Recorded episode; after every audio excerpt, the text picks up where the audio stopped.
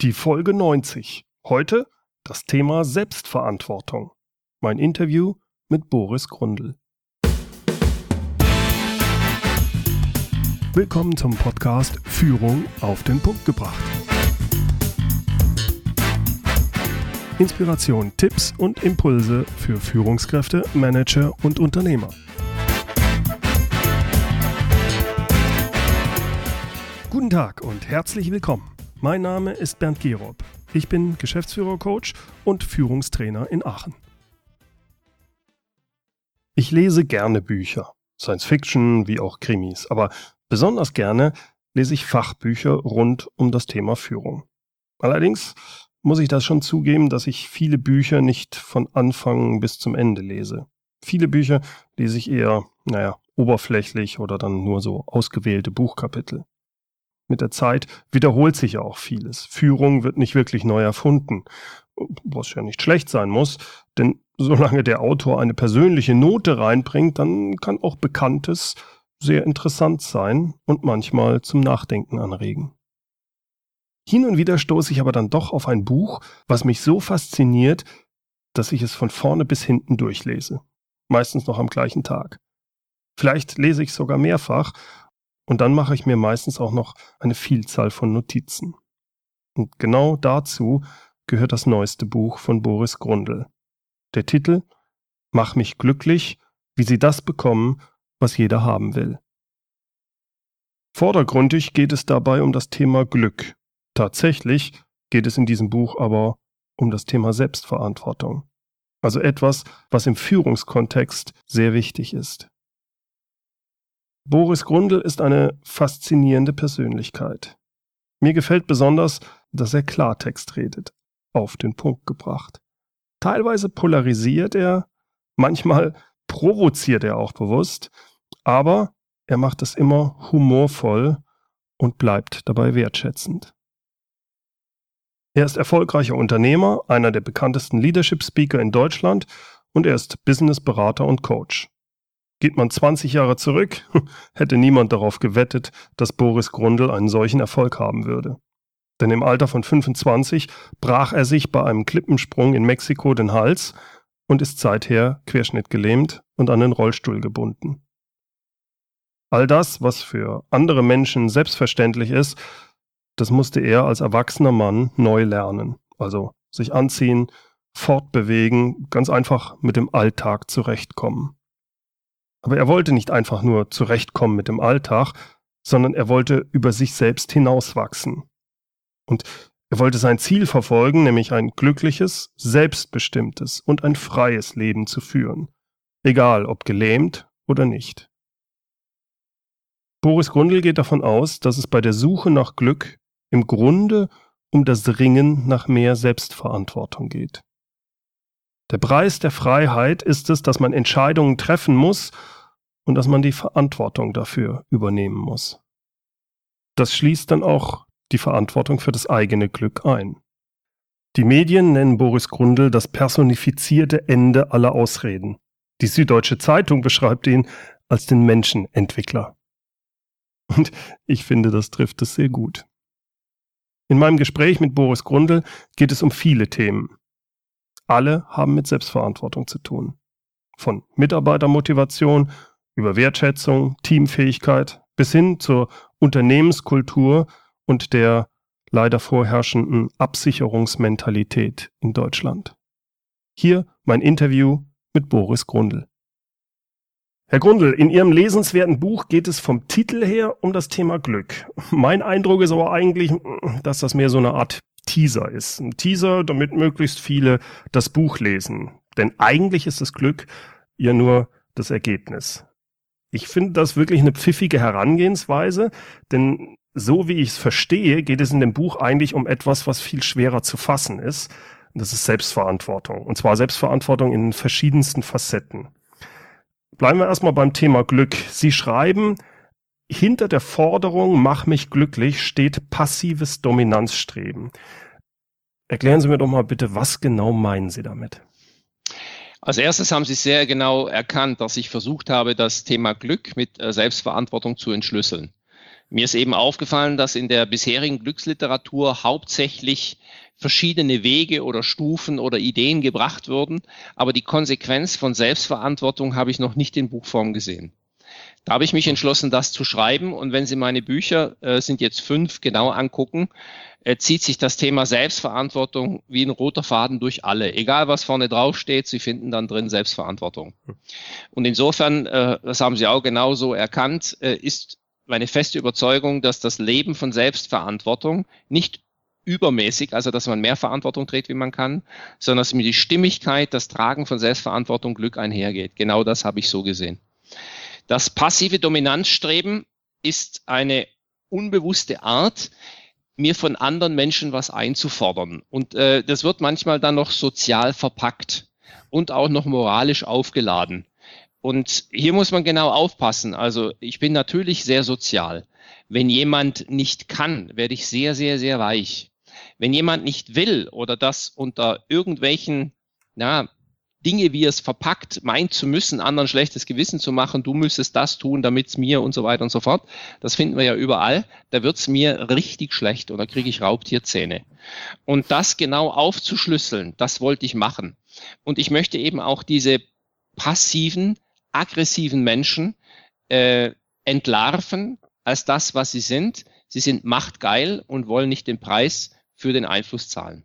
Das würden die natürlich nie so sehen. Sie haben es ja in Ihrem Buch auch schön beschrieben, in den verschiedenen Kategorien, ob das jetzt äh, die be persönliche Beziehung ist, ob das der Mitarbeiter ist. Wenn man den so fragen würde, normaler würde, kann er damit gar nichts anfangen. Ne?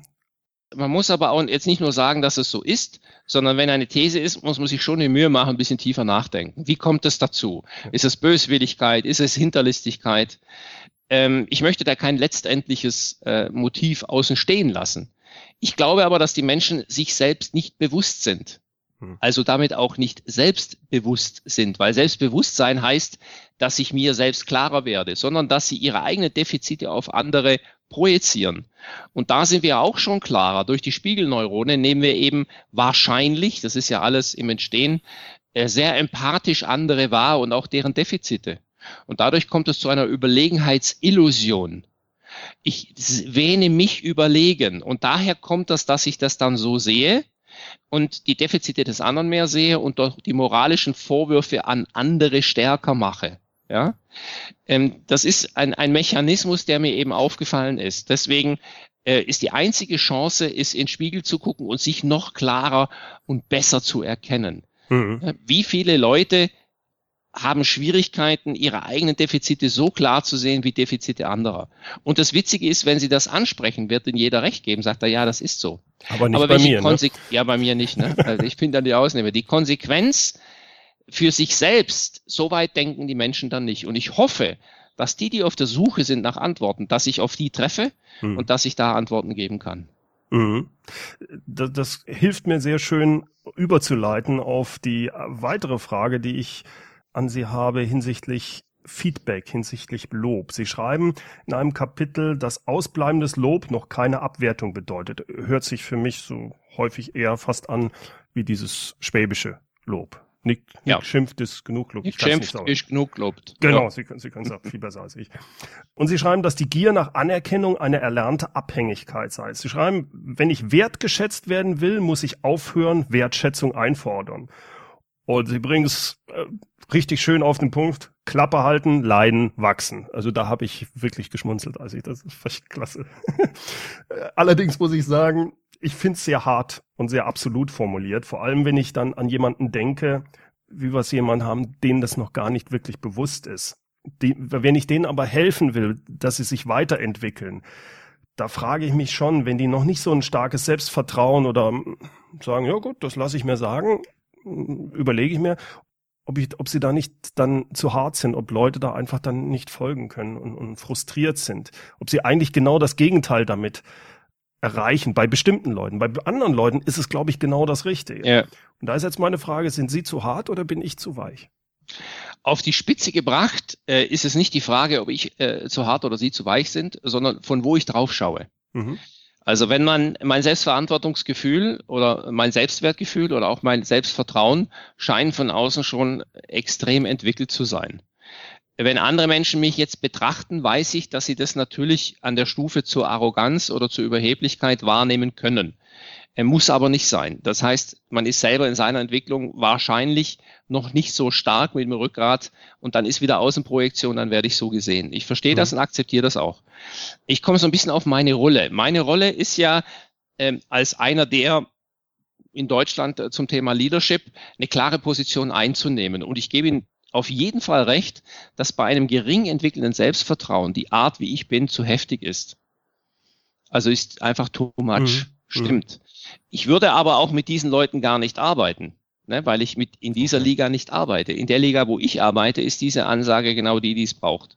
Okay, ich hatte jetzt gerade einen Auftritt, das waren in Summe eine Woche lang 200.000 äh, 200.000 Führungskräfte bei Mercedes, also ich darf das sagen, mhm. und habe dort auf verschiedenen Ebenen gesprochen. Dort uns ist auch aufgefallen, dass dann in den tieferen Ebenen ich das Tempo reduzieren musste, bisschen runder, weicher werden musste, äh, einfach damit die Themen angenommen werden können. Ähm, deswegen stimmt das, was Sie sagen. Mhm. Aber generell gilt, ich versuche ja klar zu sein. Also es ist ein Unterschied zwischen klar und hart. Ja. Äh, bei hart kommt dann oft dann gemein noch dazu. Ich glaube aber, dass Klarheit äh, immer dafür hilft, dass man sich entwickeln kann. Ja. Dass ich da eine starke Dosis bin, sehe ich ein. Äh, dass ich gemein bin, nein. Ne? Mhm. Mein Spruch auf der Bühne gemein ist der, der sich von jemandem Geld leiht, der Alzheimer hat. Das ist gemein. Aber diese Klarheit ist auch etwas, das gefordert wird. Ja, bei Menschen, die ein niedriges Selbstvertrauen hat, ist das zu heftig. Mhm. Okay, dann ja. wird es für mich sehr schlüssig, ja. Alle Unternehmen wollen ja mit motivierten Mitarbeitern arbeiten. Welche Voraussetzungen müssen aus Ihrer Sicht von Seiten der Mitarbeiter wie auch von Seiten der Führungskräfte da sein, oder erfüllt sein, damit motivierte Mitarbeiter in meinem Unternehmen sind? Als erstes lässt sich feststellen, dass Motivation ein ganz, ganz wichtiger Punkt ist. Sie können auch Antrieb sagen oder Engagement. Mhm. Äh, wenn wir das Wort Motivation nicht nehmen, weil es ja sofort emotional belegt ist, es ist ja verankert. Und es ist immer die Frage, wie ist es in einem Unternehmen verankert, wie ist es in der Gesellschaft verankert. Äh, wir haben das äh, gelernt, dass Motivation abgegeben wird. Äh, wir hatten zuerst äh, gehört, der Chef muss die Menschen motivieren. Wie hat das gemacht? Äh, früher, sagen wir mal, gehen wir 40, 50 Jahre zurück, eine starke Ansage, so ein bisschen das preußische, diktatorische Brüllen, machen, tun. Uns lief irgendwie, da waren die motiviert. Also Schmerz vermeiden, es ging los. Dann wurden wir etwas moderner, dann äh, hieß es nicht mehr Druck, dann musste man so aufkommen, geht's, komm, du kannst es schon schaffen, also die Klinsmannsche Art mhm. äh, der extrinsischen Motivation, man kann auch sagen energetische Motivation. Äh, das kam dann mal als Modewelle. Es ging dann weiter und dann hieß es da von Sprenger, äh, lass das, äh, gib den Leuten genug Raum, stehen ja nicht im Weg rum, dass sie ihre eigene Motivation finden können. Es war aber immer die Antwort nur bei der Führungskraft. Egal mhm. wann, sie ist immer der Chef. Entweder macht er zu viel, zu wenig oder zu falsch. Und diese Botschaften wurden dann penetriert. Und was sagen wir Mitarbeiter irgendwann? Ja, wenn, wenn die alle das sagen, wird es schon so sein. Also wir haben die entmachtet. Ähm, und das ist ein Problem, was wir Führungskräfte gemacht haben in der Vergangenheit, weil wir die Macht bei uns haben wollten, äh, dass wir denen auch gesagt haben, du kannst das nicht, ich muss das für dich machen. Hm. Ähm, und diese Entwicklung ist einfach viel zu alt. Sie ist weg. Äh, jetzt wissen wir, Motivation ist wichtiger als Ergebnis und wir wissen, äh, der Chef kann es nicht alleine machen. Äh, jetzt könnte man sagen, okay, nur du Mitarbeiter musst es machen. Jetzt schlägt das Pendel von der einen Extrem ins andere, was natürlich auch Quatsch ist. Und mhm. irgendwann in der Mitte, wenn wir uns da treffen, dann finden wir das Modell, für das ich stehe. Äh, gib Raum, also steck eine Wiese ab, wo Menschen sich entwickeln können, lad sie ein, aber innerhalb dieser Wiese sich zu entfalten und sag, bestell die Wiese. Mhm. Also 50-50. Ich lebe mit diesem Modell extrem gut. Ähm, es kann nicht sein, dass wir nur sagen, Mitarbeiter ist völlig wurscht und wir können auch nicht sagen, nur Mitarbeiter, äh, Führungskraft, äh, du bist nur verantwortlich. Wir sind reife Menschen, wir entwickeln uns immer weiter und mit diesem 50-50 komme ich gut daher. Mhm. Äh, und die Führungskraft muss auch nicht immer alles richtig machen und darf keine Fehler machen und so weiter. Das sind alles völlig alte unrealistische Bilder aus einer hierarchischen äh, Führungsform und äh, dadurch, dass die Hierarchien flacher werden und wir immer mehr projektgesteuert führen, ist es an der Zeit, dass wir das erlernen und die Bilder aus dem Kopf rauskriegen. Was mich immer wundert, ist auch, dass Leute auf mich zukommen und sagen, Sie sind doch Führungstyp, Sie müssten doch in dem Moment das so und so machen. Äh, dann gucke ich die immer an und sage ich, woher wissen Sie das? ja, es ist doch so, dass, dann sage ich, sehen Sie, jetzt sind Sie irgendwelchen Mythen aufgelaufen, von denen Sie denken, projizieren die auf mich, ich verhalte nicht anders und Sie haben ein Problem. Ja, ja. Jetzt denken Sie darüber mal nach. Ja, das, das ist schön. Ich meine, es, es ist natürlich, es hängt extrem von der Persönlichkeit ab, es hängt von der Situation ab und es hängt ja. von der, ich muss auf jeden Einzelnen speziell eingehen. Genau. Und äh, ich, mir geht es häufig so, ich habe so ein Bild, ähnlich wie Sie, wie, wie man führt, aber dass das immer hundertprozentig funktioniert, ist überhaupt nicht gegeben. Ja, das ist ich, ich mache meine Fehler, ganz normal. Ja. Es ist ein wunderschönes Bild. Wenn ich sage, als Führungskraft werden Sie scheitern. Ja. So, wenn man das mal sagt, dann sagt man, uh, was ist jetzt los? Äh, Sie scheitern. Sie werden Menschen nicht gerecht werden. Ja. Das müssen Sie verstehen. Äh, sie sind zu vielfältig, zu einzigartig, zu besonders, zu individuell. Sie werden ja vielleicht nochmal nicht, sich selbst nicht mal gerecht. Mhm. Schweige denn ihrem Ehepartner, da wird es anderen erstmal klar. Wie, wer, wer wird seinem Ehepartner wirklich gerecht? Werden sie ihren Kindern für das, was mhm. sie brauchen, gerecht? Sie werden bei der Kindererziehung scheitern, sie werden in ihrer Beziehung scheitern, da sind viele sehr erfolgreich, oder sie werden bei der Mitarbeiterführung scheitern, äh, Mitarbeiterführung scheitern. Die Frage ist, wie viel scheitern sie? Mhm. So, und wenn sie jetzt dieses Scheitern reduzieren, dann machen sie schon einen guten Job. Ja. Also weniger scheitern, genau. dann mach, bin ich eigentlich schon ganz gut dran. Dann ist es, und immer dran arbeiten, immer weiter lernen und immer gucken. Aber einer muss die Hand heben und sagen, ich bin verantwortlich. Ja? Und ja. Wir, wir, wir heben die Hand als Führungskraft und wissen, wir scheitern und heben sie trotzdem. Das ist dieses komische Paradoxon, in dem wir uns aufhalten. Mhm. Sie haben eben, ja, es ist sehr schön auch mit Kindererziehung und Erziehung allgemein verglichen. Sie schreiben in Ihrem Buch auch, dass die in unser Bildungssystem ja ähm, ein bisschen schwierig ist, gerade wenn es um eigenwillige, außergewöhnliche Menschen geht. Da kommt unser Bildungssystem nicht ganz klar mit. Ist ja das, jeder Mensch ist anders und eigentlich wird man versuch, versucht, unser Bildungssystem die Leute in eine Form zu drücken. So ist auch mein Eindruck. Wenn ich mir jetzt aber Unternehmen anschaue, vor allem Großunternehmen, sehe ich das leider genauso. Äh, da gibt's Ausnahmen, aber das Gros ist mein Eindruck, die wollen streamlined Leute auf der einen Seite, auf der anderen Seite wollen sie aber selbstständige, Eigendenk äh, eigenverantwortliche Leute. Das ist für mich irgendwo ein Widerspruch, wenn ich dann sehe, dass die Leute in ein bürokratisches Regelwerk gedrängt werden, aber dann ja. immer von eigenwillig, äh, von Eigen von Selbstständigkeit gesprochen wird. Das passt für mich nicht zusammen. Da würde ich gerne mal von Ihnen, was ist da Ihre Einschätzung? Sie sind ja gerade auch, Sie haben es eben ja gesagt, vor Mercedes, äh, vor den Führungskräften sprechen Sie vor vielen, bei großen Konzernen Jahren. Wie ist da Ihr Eindruck? Also Sie haben es auf den Punkt gebracht. Es ist genau so. Ich sage, ich möchte Individualität und unterdrücke sie durch meine Handlung. Und äh, das ist ein typisches Verhalten, was wir beobachten können, wenn eine Erkenntnis intellektuell da ist, sie aber emotional noch nicht gelebt wird. Mhm. Also einer sagt, ich sollte abnehmen und schiebt sich die Torte rein. und da ist noch der Unterschied, oder ich sollte vielleicht mich nicht so verhalten meinen Mitarbeiter gegenüber, mach's aber wieder mhm. fall dann wieder zurück. So, das ist der Unterschied zwischen intellektuellen und emotionalen Verstehen. Emotionales Verstehen ist, wenn die Handlung übereinstimmt mit dem, was ich denke und sage. Und dann kommt auch Integrität. Ähm, das ist jetzt keine Böswilligkeit, das ist einfach eine mangelnde oder sage ich mal eine Entwicklungsstufe. Mhm. Ähm, man sagt die ganze Zeit, wir wollen dahin, wir wollen so hinkriegen, intellektuell, intellektuell, handeln aber noch anders. Mhm. Äh, was da dahinter steckt, ist auch wieder eine Art zu denken. Das geht immer aufs Denken zurück. Äh, wir haben mal gesagt, früher waren die großen Ichs, die großen Macher. Ne? Da waren ein paar Leute, die Resten und dann hat man äh, Abarbeiter, Mitarbeiter. Dann haben wir gesagt, das geht gar nicht, Teamarbeit, dann hieß es immer Team, Team, Team, Team, Team, Team. Bis man festgestellt hat, Teamleute sind eigentlich solche Leute, die sich dann irgendwie verstecken und dann, wenn es nicht funktioniert hat, sagt er, ja, es war's Team. Und dann haben wir gesagt, wie gehen wir jetzt mit ich und wir? Ja, mit Individualität und Kollektivität, wie gehen wir damit um? Mhm. Also wir haben das noch nicht so richtig raus. Und jetzt stellt sich raus, dass das Ich und Wir äh, kein Widerspruch ist, sondern sich ergänzend, weil die großen Ideen kommen aus sehr starken Ichs. Mhm.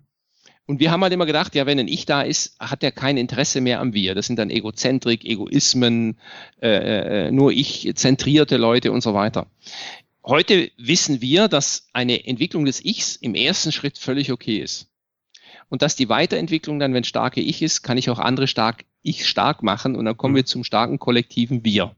Mhm. Und das ist jetzt immer wieder ein weniger ein Widerspruch. Es wird uns klar. Leute, die sich gleich ins Wir schmeißen, noch kein Ich haben, die können auch andere nicht stark machen. Mhm. Und jetzt kommt's, wir lernen gerade Individualität auszuhalten und die, das Individuum muss lernen, sich im größeren Kollektiv zu unterwerfen. Mhm. Wir haben das früher schwarz-weiß gesehen. Also mangelndes Differenzierungsvermögen. Aber wenn Sie die Menschheit sehen, das ist ich immer so, wir haben dann im, im Erziehen haben wir dann den militärischen Stil, dann haben wir die 68er und ich mache keine Tür mehr auf und äh, ne, denn und dann kriegen wir irgendwann mal die Mitte. Also es, wir scheinen immer diese Pole zu durchleben und dann haben wir irgendwann mal Aristoteles hat das ja auch schon die goldene Mitte genannt. Und hier mhm. scheint es auch zu sein, dass dieses Ich und Wir, ähm, dass wir das gerade lernen, äh, dass wir äh, ja das in die Mitte bringen. Starke Ich sind völlig in Ordnung. Und man sieht es beim Robben, der hat dann auch mal gelernt, noch dem größeren Bayern zu dienen. Der war am Anfang ein Egozentriker vom Herrn. Dann mhm. hat er eine gute Führungskraft und jetzt bringt sich das Ich ins Wir ein. Ne? Das ist ein schönes Beispiel, das jeder mitbekommt. Haben Sie denn das Gefühl, dass, äh, sagen wir mal, so ein DAX-Vorstand, der sehr egozentrisch agiert, dass der die Fähigkeit wirklich halt hat, dorthin zu entwickeln? Oder ja. gibt es da welche, die ja, es können ja, und andere können es nicht? Ja, ja, ja, ja. Ähm, das Interessante ist, dass meistens Leid oder Sackgasse oder Druck, mit dem man nicht mehr klarkommt, mhm. einen dann dazu zwingt. Weil die okay. Problematik ist da immer, äh, wenn man stark, wenn man viel Macht hat, ist ja Machtabgabe. Ja. Äh, das Gefühl zu haben, ich gebe Macht weiter oder ab und werde insgesamt größer. Ne? Wenn Sie Kim Il-jung fragen, äh, der wird jetzt hier mit den Ohren schlackern, obwohl er in internationalen Universitäten studiert hat. Also das ja. ist dann auch was, was wir bei anderen auch besser sehen wie bei uns selbst. Wenn ja. ich das Publikum, wenn ich das denen sage, sagen die, oh ja, es ist so, dann sage ich, wie ist es denn mit, bei Ihnen mit der Machtabgabe? Und dann ist wieder Ruhe. äh, das ist natürlich da auch selbe. Die Leute machen alles, um mehr Macht zu bekommen, Geld, Einfluss und so weiter, und dann sollen sie es abgeben. Äh, da sprechen wir vielleicht von einem Zustand der, der, der Weisheit. Also ein Beispiel noch für die Zuhörer wie es heute, wie man das auch sehr schnell erfassen kann, ist das Thema Orchester. Ne? Mhm. Jeder äh, muss stundenlang individuell üben, dass er richtig gut ist und dann bringt er sich in ein größeres Kollektiv äh, und dann funktioniert das. Mhm. Mhm. Ja, wenn Sie noch einen Schritt weiter gehen, das jetzt verstanden, finde ich das faszinierend beim Jazz, weil in einem Orchester habe ich es immer noch etwas autoritärer. Stimmt, stimmt. Und beim Jazz ist es noch mehr. Ich muss ja. viel mehr auf die anderen hören. Das finde ich einen faszinierenden Vergleich. Ja, und dann wird ja auch improvisiert dann dabei. Genau. Es gibt gewisse Sachen, die Rahmen vorgeben, wo man sich bewegt. Äh, und ja, Jazz ist dann noch eine höhere Kunst. Ne? Das ist aber die Frage, wie groß ist ein Orchester? Kann das da mit 300, 400, 500? Ja, Oder wann ist so ein, so ein Jazz vorbei? Und ich meine, die 500 spielen ja auch nach Noten. Ne? Äh, ja, aber wenn Sie zum Beispiel so eine Big Band nehmen, da ist dann ein bisschen, dann sind ein bisschen mehr Regeln da, dass man sagt, okay, aber jetzt darfst du improvisieren. Jetzt hast du dein Solo, ne? schon drauf, ne? Ja. Also das, das ist eine Grauzone dann irgendwo, wo man sitzt. Ja, ich glaube, der Albrecht Meyer ist das der Oboist, ne, von den äh, äh, Philharmonikern ähm, von den Berliner Philharmonikern, der dann, glaube ich, auch Solo-Karriere macht und so weiter. Das erleben wir ja dann auch, dass die Besten dann da auch, auch irgendwie eigenes Ding machen. Also generell fände ich schön, wenn wir die starken Ichs äh, auch aushalten würden. Mhm. Und, äh, bei den Konzernen, die ich jetzt so betreue, finde ich es immer schön, wenn die das Individuum, wenn man merkt, man lässt wirklich den Ichs auch Lauf. Nicht mhm. jetzt welchen, die dann wieder nur mit Querdenken und immer dagegen schießen müssen und so weiter. Das kann ja auch äh, so eine Art sein, Aufmerksamkeit zu bekommen, mit dem ich mhm. immer gegen alles bin. Das sind ja dann keine starken Ichs, sondern wirklich Individualismus einfach freien Lauf zu lassen fürs, fürs, fürs größere Kollektiv und im Kollektiv zu dienen. Mhm. Ich habe mir eine spezielle Frage, als ich Ihr Buch durchgelesen habe, aufgeschrieben, aber ich glaube, ich weiß schon Ihre Antwort, aber ich würde sie trotzdem gerne stellen. Okay. Ähm, denn in, Sie schreiben, dass starke Menschen teamfähiger sind als mittelmäßige. Ja. Und da habe ich als ersten Eindruck gehabt, ups, das entspricht nicht so direkt dem meiner Vorstellung. Aber wahrscheinlich hängt es mit dem Begriff starker Mensch zusammen, weil ich gesagt habe, äh, ein starker Mensch tendiert eher dazu, häufig ein Team zu dominieren. Also, dass er äh, dass viele Entscheidungen selber trifft und, und die anderen, ohne dass er es bewusst macht, klein hält oder dass Leute, die zurückhaltend sind, gar nicht das Wort erheben, weil er die Leute quasi überschwemmt mit seiner Autorität oder mit seinem, äh, wie, wie er ist. Und Vielleicht hängt das aber auch mit der Definition von einem starken Menschen zusammen. Können Sie da äh, was zu sagen oder bin ich da auf dem falschen Weg?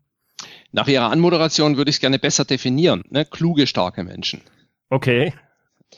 das Thema Stärkenorientierung, das haben viele schon gehört, kennen es, aber können es noch nicht. Das ist unglaublich, wie, wie da die, die Menschen verkopft sind. Also, dass Leute wirklich das Stärkenprinzip verstehen und anwenden, das steckt mit den Kinderschuhen. Das ist, Bücher sind geschrieben worden, es gibt Tests und so weiter und so fort. Sie glauben gar nicht, was ich da erlebe. Ich komme dann zu, äh, äh zu, zu, zu Nachwuchsteams, die zwei Jahre Programme hatten wo sie trainiert worden bis zum Umfallen. Dann frage ich in der Kino zum Beispiel den einen, was seine fünf Top-Stärken sind. Dann sagt er, da muss ich nachgucken.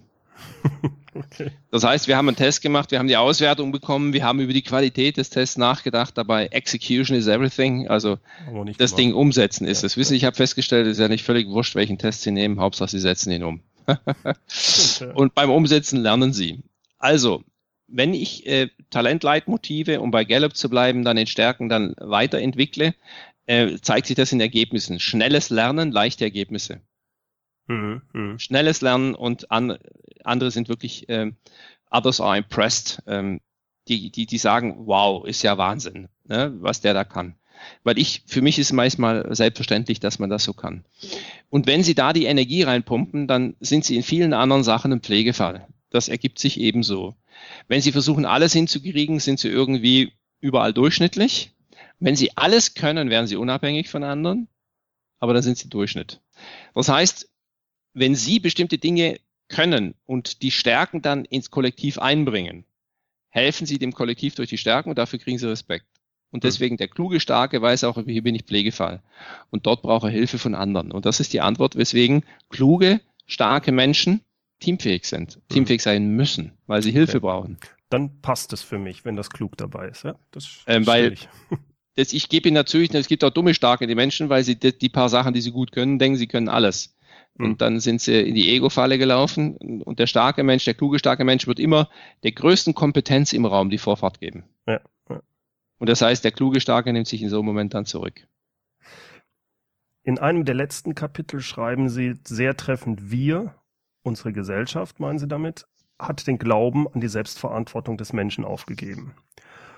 Und als ich das weitergelesen habe, ist es innerlich bei mir gekommen, ja, genau, genau so ist. Endlich schreibt das mal einer so in dieser Art. Nur, dass mein Eindruck ist, dass es immer schlimmer wird.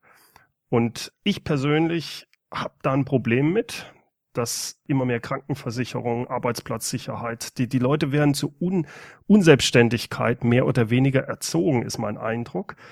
Und die Politiker machen es immer noch schlimmer. Ich weiß, dass es nicht zielführend ist, Politiker-Bashing zu machen, aber wenn, wenn ich dann im Fernsehen wieder so jemanden höre, äh, da dreht sich mir teilweise der Magen um. Ich habe eine richtige Wut und Ohnmacht in mir, dass es nicht anders gesehen wird. Was muss sich aus Ihrer Sicht ändern, damit die Menschen, äh, die Gesellschaft, die einzelnen Personen selbst verantwortlicher werden und dass wir das rumdrehen können? Weil wenn nicht, Schwierig, ne? Es ist verdammt schwer, ja. Also wir, wir hören ja, dass die Schere auseinandergeht. Es gibt zwei Ebenen der Antwort. Es gibt die Ebene, die offizielle Ebene, wie geredet wird. Stellen Sie sich vor, wie Gewerkschaften und äh, Unternehmer sich offiziell fetzen und manchmal hintenrum ganz ruhig und ganz sachlich die Dinge ja. regeln. Jeder kann nach außen der Presse den äh, Kopf wahren und dahinter wird ganz anders gehandelt. Ja. So sagen uns die Politiker das, was wir hören wollen, damit wir ihnen die Stimme geben. Und das Kollektiv im Kollektiv sind es mehr Leute, die hören wollen, dass man ihnen das abnimmt. Ja, das ist so programmiert, gebe ich Ihnen recht. Wie sehen wir nachher aber das Umsetzen aus? Wenn wir jetzt mal aktuell Frau Merkel nehmen oder den Herrn Schäuble, da haben Sie zwei Leute, die Selbstverantwortung einfordern, dass ihnen fast schlecht wird. Ähm, das werden die aber vorne rum nie sagen. Die wissen genau, was sie sagen müssen, um eine Absicherungsmentalität zu verkaufen. Ihre Handlungen sind genau in die andere Richtung gehend. Und so können Sie das verstehen, dass eine Gesellschaft, die geführt wird wie die deutsche, im Kern geht es nur darum, die Selbstverantwortung auf ein höheres Niveau zu bekommen, egal wie. Weil das die gesamte Gesellschaft nach vorne bringt. Je stärker Sie werden, Sie, hm. ja, umso stärker werde ich. Das ist ja. eine ganz logische Konsequenz. Also, wenn ich Sie richtig verstehe, beobachten Sie durchaus, dass es sich ins Positive verändert. Ich nicht. Ja, aber nicht offiziell diskutiert. Okay. Mhm. Die offizielle Diskussion geht um Vorwürfe, um Schuldsuche, um Verantwortungsabgabe und um äh, Durchschnitt, Kleinmachen. Mhm. Äh, man muss ja auch feststellen, dass mhm. eine Schule nicht negativ reden, sondern ganz nüchtern dafür sorgen muss, dass der Durchschnitt gehalten wird. Hm. Eine Schule hat kein Interesse an Elite. Elite stößt dann von der Schule ab und steigt auf. Wir haben in der, in der, in der Öffentlichkeit ein Wort, das Wort Elite. Da drehen sich doch aber jeden der Magen um. Äh, um was geht's? Es geht um Elite. Es geht darum, dass wir durch die Schulausbildung diejenigen kommen, die sich danach hochboxen. Und dann werden die schon aufgefangen. So war es ja bei mir auch. Und dann hat man auf einmal Mentoren, die sich um einen kümmern und guckt, dass man hochkommt, weil wir gucken ja um jeden, der aus der Masse rausragt, äh, der das Ding weiter nach vorne bringen kann. Also es gibt eine offizielle Wahrnehmung und ein Spiel der Medien, wie es gemacht werden muss. Das mhm. ist eher Abgaben oder eher linksorientiert, wenn Sie so wollen. Und wenn man das politisch bemühen möchte, wäre rechts auch tendenziell mehr Verantwortung übernehmend.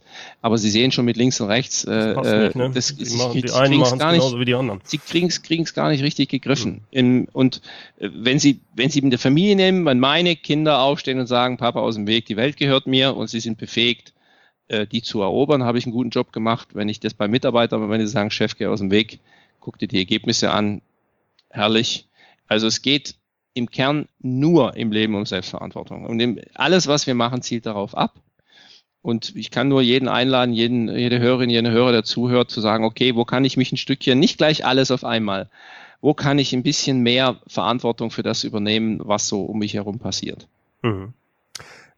Ich habe noch eine persönliche Frage an Sie, was mich sehr interessiert. Äh, Sie haben eine unheimliche Entwicklung natürlich damals mitgemacht, als Sie querschnittsgelähmt wurden, durch alle Tiefen sind sie durchgegangen und sind die Person, die sie heute darstellen mit all ihrem Erfolg, sind sie deswegen, weil sie diese tiefe Sache durchgegangen sind. Was mich interessiert ist, sie haben ja ein unheimliches Selbstbewusstsein jetzt dadurch erlangt. Was hat sich jetzt, sagen wir, in den letzten fünf bis zehn Jahren für Sie am meisten verändert und wo entwickeln Sie sich momentan weiter? Wo ist Ihre Herausforderung für Sie persönlich, wo Sie sagen, da arbeite ich momentan an mir. Also es sind, es sind einfach meine Identitäten. Ähm, ja. Das Erleben einer Identität, wie diese Identität in eine Sackgasse gerät, dann wie so ein Kokon, wie so ein Schmetterling verpuppen sie sich ne, und gehen dann in die nächste Stufe, in eine höhere Identität. Den Weg nennt man Transformation. Und die Transformationsschritte sind, finde ich, faszinierend, also an mir selber zu beobachten, aber auch manchmal komisch. Also mir sind schon Dinge, wo ich viel härter gearbeitet habe, leichter gefallen als jetzt zum Beispiel mit dem Maß an Verantwortung, das ich trage. Mhm. Also so eine gewisse Leichtigkeit, ne, die, die manchmal da ist, die dann auch in eine Professionalität übergeht und dann kommt dann wieder Leichtigkeit. Also äh, es verändert sich dann schon. Äh, dadurch, dass der, je mehr Einfluss sie dann haben, ne, umso mehr tragen sie auch, umso schwieriger wird's. Ne, ich war ja mal am Anfang, äh, war ich dann Tennisspieler, war meine Identität oder Sportwissenschaftler bin ich dann dann geworden. Dann war ich Rollstuhlfahrer. Das war auch so witzig, wo meine Tochter mal gesagt hat, so mein Papa ist behindert, hat sich umgedreht und zu mir geguckt. Und ich habe dann immer noch weiter geguckt, wenn sie denn weint, hinter mir. also das sind so, so, äh, so süße okay. Momente, ähm, wo sie dann auch sich dagegen auflehnen, dass sie behinderter sind oder ja. dass Behinderte gesehen werden. Dann werden sie von außen so gesehen. Dann ist die Frage, wie sehen sie sich? Äh, dann äh, habe ich dann angefangen, dann war ich dann mal Manager, war auch so eine Identität als Führungskraft. Dann habe ich mich selbstständig gemacht, war aber noch nicht Unternehmer. Dann habe ich Seminare gegeben. Ja. ja, ja. Äh, dann war ich dann, habe ich dazwischen Coachings gegeben und dann wurde ich irgendwann Speaking, dann war man Redner. Und heute ist jetzt meine Identität oder eine sehr, sehr klare Identität ist an der, der Weiterbildungsunternehmer. Sie sagen ja, das Menschenentwickler. Ja, das ist dann der Menschenentwickler, ist auch von der, äh, von der, von der Presse gemacht. Und ich, ich fühle mich als Unternehmer zum Thema Weiterentwicklung, Fortentwicklung oder mhm. wie auch immer. Und da ist die Identität der Dienst an der Menschheit, die weiterzuentwickeln. Diese Stufen sind spannend. Ich lerne jetzt auch gerade wieder. Also das Volumen, das sich momentan bewegt wird als Unternehmer, habe ich. Sie sagen, ist erfolgreich. Ja. Äh, für mich geht es eigentlich nur darum, werde ich der Beste, der ich sein kann? Mhm. Das weiß ich noch nicht. Ich kann Ihnen das nicht sagen. Das werden wir sehen. Was ich vorhabe, ist ziemlich groß. Da bin ich erst am Anfang. Also ich fühle mich gerade noch als Anfänger. Das ist schön. Ähm, habe aber auch immer wieder zwischendrin äh, Probleme gehabt. Also als dann der richtige Erfolg losgut, ich nur noch einen Auftritt nach dem nächsten, wurde mit Privatflieger abgeholt und zurückgebracht. Und, ne, und ich habe schon zu Hause auch erwartet, als ich kam, habe ich meine Frau gefragt, wo ist der rote Teppich? also äh, wo sie dann überfordert sind hm. Ja, und, und die Leute müssen froh sein, wenn ich überhaupt, wenn sie einen Termin kriegen und so weiter, äh, bis hin, wo sie dann denken, was ist jetzt mit dir los? wo sie sich eigentlich selber nicht mögen, aber irgendwie durch diese Phase vielleicht durch müssen, bis wieder genügend Demut entsteht. Wann entsteht äh, diese Demut? Ähm, ja, mit Einsicht, also mit der Sicht des einen. Ähm, das ist einfach so, ehrgeizige Leute haben halt auch vielleicht einen Bestätigungswahn in sich laufen. Ähm, und wenn die Anerkennung dann mal losgeht, wenn sie auf einmal ein früheres Jahresgehalt als Monatsgehalt verdienen und so andere Sachen sich auf einmal zeigen, äh, das bläst einen einfach einem so ein bisschen auf. Und da kann man bescheiden tun, aber ich habe keinen, keinen einzigen kennengelernt, der nicht gesagt hat, das hat erst was mit ihm gemacht. Mhm. Man muss es erstmal verkraften.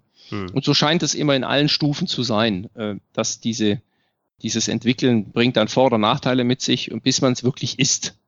Mhm. Ja, am Anfang gibt man es vor zu sein und dann ist die Identität da. Also ein Beispiel auch auf der Bühne dann immer wieder beweisen müssen. Ich habe dann immer noch einen draufgelegt, wurde noch besser, noch klarer, noch schneller und, und, und habe da auch mal gedacht, jetzt ist aber mal gut. Äh, äh, was willst du noch machen? Willst du wie Van Gogh das perfekte Bild malen und drehst dann irgendwann durch? Hm. Jetzt ist gut, du musst nichts mehr zeigen. Das ist schwierig. Wenn sie dann von der Sozialhilfe 15 Jahre zeigen müssen und dann sagen sie mal, du brauchst nicht mehr. Hm, hm. Wenn eine Identität kämpfen ist, so, und dann müssen sie darüber, ne, dann geht's, es geht alles dann immer mehr ins Sein. Das ist dann, wo es hinläuft.